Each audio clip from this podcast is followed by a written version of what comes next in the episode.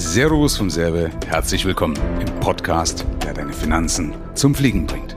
Michael, Frage. Es heißt immer wieder, dass ein neuer Crash vor der Tür steht. Bist du auch der Meinung, dass nächstes Jahr ein Crash kommen wird? Ja, ich liebe solche Fragen, ne? weil das das Ding ist halt, wer weiß es schon. Also ich weiß, dass Leute gerne sowas aufspringen und es gibt ja diese German Angst. Also wir haben ja immer Bedenken, der Deutsche ist ja bekannt dafür, ein Reichsbedenkenträger zu sein. Verstehe ich aber auch, weil wir einfach historisch schon oftmals ein paar Mal auf die Mütze gekriegt haben, ja, mit Inflation und allem Bibabo oder sowas. Also äh, wir haben auch viel Dreck selber am Stecken, aber ich will jetzt hier nicht ab, abschweifen. Aber Fakt ist natürlich, wir haben hohe Inflation und das hat viele geprägt. Wir haben die mit den Aktiencrashs, da haben sich die Deutschen endlich mal drauf eingelassen, hat Manfred Krug Werbung gemacht, verstehst du, und gesagt, hier die Volksaktie, die Deutsche Telekom, bam, hat es wieder geknallt 2000. Verstehe ich also, dass Leute natürlich sagen, ey, jetzt reicht's mal. Und, und dadurch sind sie sensibilisiert für solche Themen. Ja? Also da können andere Nationen in der Regel leichter damit umgehen. Aber der Punkt ist ja die Frage, kommt das oder kommt es nicht? Fakt ist, es weiß doch keiner. Ja? Und ich finde es auch vermessen, wenn irgendeiner sagt, ja, äh, ich bin auch damit konfrontiert worden, dass mir einer gefragt hat, ja, mir hat meine Unternehmensberaterin hat mir gesagt, äh, nächstes Jahr kommt ein Crash. Sage ich, das ist vermessen. Weil wer weiß denn schon? In der Historie ist das so, wer hat es denn schon gewusst? Es gab ganz, ganz wenige Ausnahmen, die es wirklich so einen gewissen Teil oder Segmente davon haben kommen sehen. Beispiel ähm, Michael Blurry oder wie er auch immer heißt, komme jetzt auf den Namen nicht drauf, aber der, der, Film The Big Short ist ja empfehlenswerter Film, also The Big Short mit äh, Kristen Bale. Und äh, dort spielt er ja diesen Burry, der also diese Subprime-Krise, diese, also vor der Finanzkrise 2008, 2009, was war ja praktisch äh, diese Subprime-Segment-Krise mit den, mit den Häusermarkt in Amerika. Und er hat das erkannt, dass da ein Fehler im System ist und dass dieser Fehler krachen kann oder krachen wird, hat er gewettet. So, und äh, er hat als Hedgefondsmanager also praktisch dagegen gewettet. Er hat also gesagt, ich habe das kommen sehen. Jetzt aber mal als Einschränkung dafür, weil Willi ja sagen, der hat es ja doch gewusst. Erstens mal ist so, er hat es nur bedingt gewusst, weil er hat nämlich gedacht, das kommt viel früher. Also hat sich komplett im Zeitpunkt. Mhm. Das heißt, er hat falsch gewettet, hat am Anfang richtig viel Geld verloren. Ihm sind auch viele Anleger abgesprungen, die gesagt haben, hey, du machst ja in so einer Wette, wenn die nicht eintritt, erstmal richtig viel Geld kaputt. Ja, das heißt, danach hat es zwar dann gedreht, aber bis dahin sind viele abgesprungen, weil es halt eben doch nicht so eins zu eins aufgegangen ist. Mhm. So, jetzt kann man sagen, naja, aber letztendlich ist es aufgegangen. Aber, kann ich wieder ins Feld werfen, es hätte ja auch trotzdem anders kommen können. Es hätte irgendwie im Vorfeld, hätte doch einer, der halt bei, bei der Aufsichtsbehörde anders ist, äh, eine andere politische Entscheidung, eine andere fiskalpolitische Entscheidung, hättest du wieder zu einem ganz anderen Ergebnis führen können, verstehst?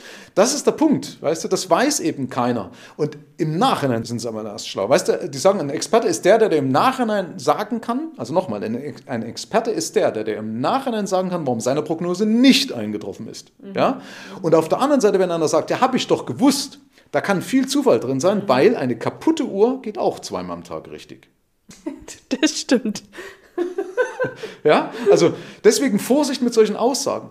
Natürlich, es ist immer ein Brandherd. Und wenn man sich das momentan anschaut, könnte man auch wirklich Angst kriegen. Also könnte es die Lust verlieren, weil es auch gefühlt geht alles nach hinten gerade oder alles rückwärts, was wir uns aufgebaut haben. Aber ob was kommt, wann was kommt, ja, weiß keiner. Keiner kann das genau wissen. Wir können Dinge erahnen und meistens, wenn du wirklich ehrlich bist, kommt es da aus einer Ecke, wo es keiner vermutet hat. Ja? Du hast gedacht, bei Corona haben wir gedacht, es geht das pleite und dann kommt jetzt Corona um die Ecke, weil irgendeiner eine falsche Fledermaus gegessen hat, verstehst? Also das kann doch keiner genau so vorhersagen und auch nicht mit welcher Auswirkung. Äh, niemand hat so richtig eigentlich den Ukraine-Krieg vorhergesehen. Das, was jetzt im Gaza gerade abgeht, ja, kann man doch keiner sagen, habe ich alles so kommen sehen. Und komischerweise dann auch noch reagiert die Börse gar nicht so drauf, wie man sich das eigentlich gerade vorstellt. Jetzt haben sie nach einem Jahr erst mitgekriegt, warum der Goldpreis gestiegen ist, weil China sich eindeckt mit Gold. Das haben die Analysten im Vorfeld, haben sie nur gewisse Sachen vermutet, haben gedacht, Spekulationsobjekt. Jetzt kam raus, ist ja nicht immer alles so transparent, wie man das gerne hätte. Kaum raus, China deckt sich mit Goldreserven ein. Wahrscheinlich, wieder die nächste Vermutung, um sich auf den Krieg äh, von Taiwan, mit Taiwan vorzubereiten. Ja? Hat der Putin im Vorfeld auch gemacht. Aber weißt du, das ist doch alles so, so, eine, so eine Buchstabensuppe, wo du versuchst, jetzt irgendwie einen Roman draus zu machen oder draus zu lesen. Und deswegen finde ich es vermessen, wenn Leute sagen, nächstes Jahr kommt ein Crash. Ja, es werden Crashs kommen, das wird sich immer wieder, wird immer wieder passieren. Äh, aber meistens sind die Zyklen, wo es gut läuft, viel größer, viel länger, kann man in der Historie schauen. Und vielleicht kommt aber auch, ganz ehrlich, nächstes Jahr die krasseste Weltwirtschaftskrise ever, weil China sagt, wir haben die Nase voll, wir annektieren Taiwan. Äh, sie haben irgendwas in petto mit ihren Halbleitern, aber der Rest der Welt ist noch nicht darauf vorbereitet. Also wenn Taiwan Semiconductor ausfällt, ne, als, als ich glaube 70 Prozent wird ja darüber an Halbleitern abgedeckt und dann geht nichts mehr. Dann war die Finanzkrise, war dann ein Furz in der Landschaft. Ja? Keine Ahnung, was dann passiert, wenn, wenn alles mit Halbleitern. Aber vielleicht ist es dann auch nach einem Jahr wieder gut, weil wir endlich gesagt haben, so geht es nicht weiter, jetzt setzen wir die Regierung ab, jetzt machen wir alles mal richtig. Was weiß ich denn? Ja? Aber wie gesagt, nochmal zu deiner Frage zurück. Es wird ein Crash kommen, ja. Nur wann? Nicht ob, sondern wann. Ne? Das ist immer der Punkt und keiner kann sich darauf festlegen. Und wie er kommt, aus welcher Richtung er kommt, die Korrektur, ob es dann auch richtiger Crash ist. Es ist ja einfach, ja, Corona-Crash war auch kurz wieder vorbei.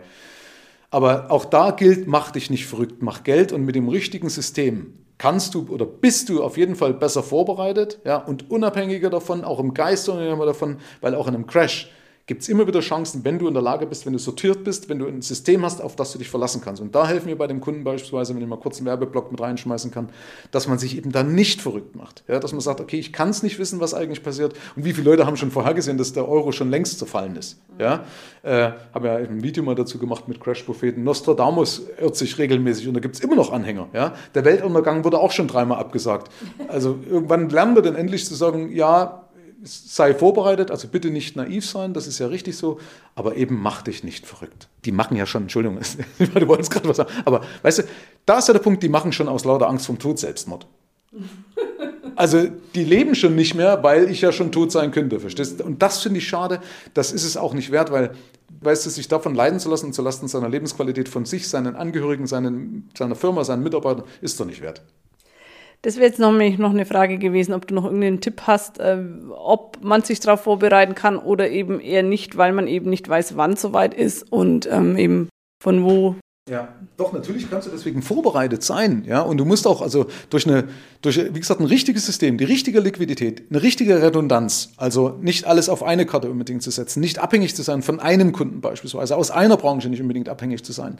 Äh, Liquidität habe ich, glaube ich, schon gesagt, dann eine richtige Streuung mit reinzunehmen. Das sage ich habe eine vernünftige Vermögensstreuung. Auch da haben wir schon mal drüber gesprochen, am Beispiel von Goethe, ja? wie der das praktisch gestreut hat in einer anderen Folge. Also natürlich kann ich mich so vorbereiten, ja? dass es mich nicht komplett auf die Nase legt. Alles andere wäre auch dumm. Und wenn jetzt jemand nicht so ähm, aufgestellt wäre, hilfst auch du da zumindest einen Denkanstoß zu geben, sich das mal zu überlegen, äh, sich anders aufzustellen, um eben etwas gefestigter in der Krise zu sein. Einmal das und wir zeigen dann auch, wie es konkret geht. Okay, super. Vielen herzlichen Dank. Gerne.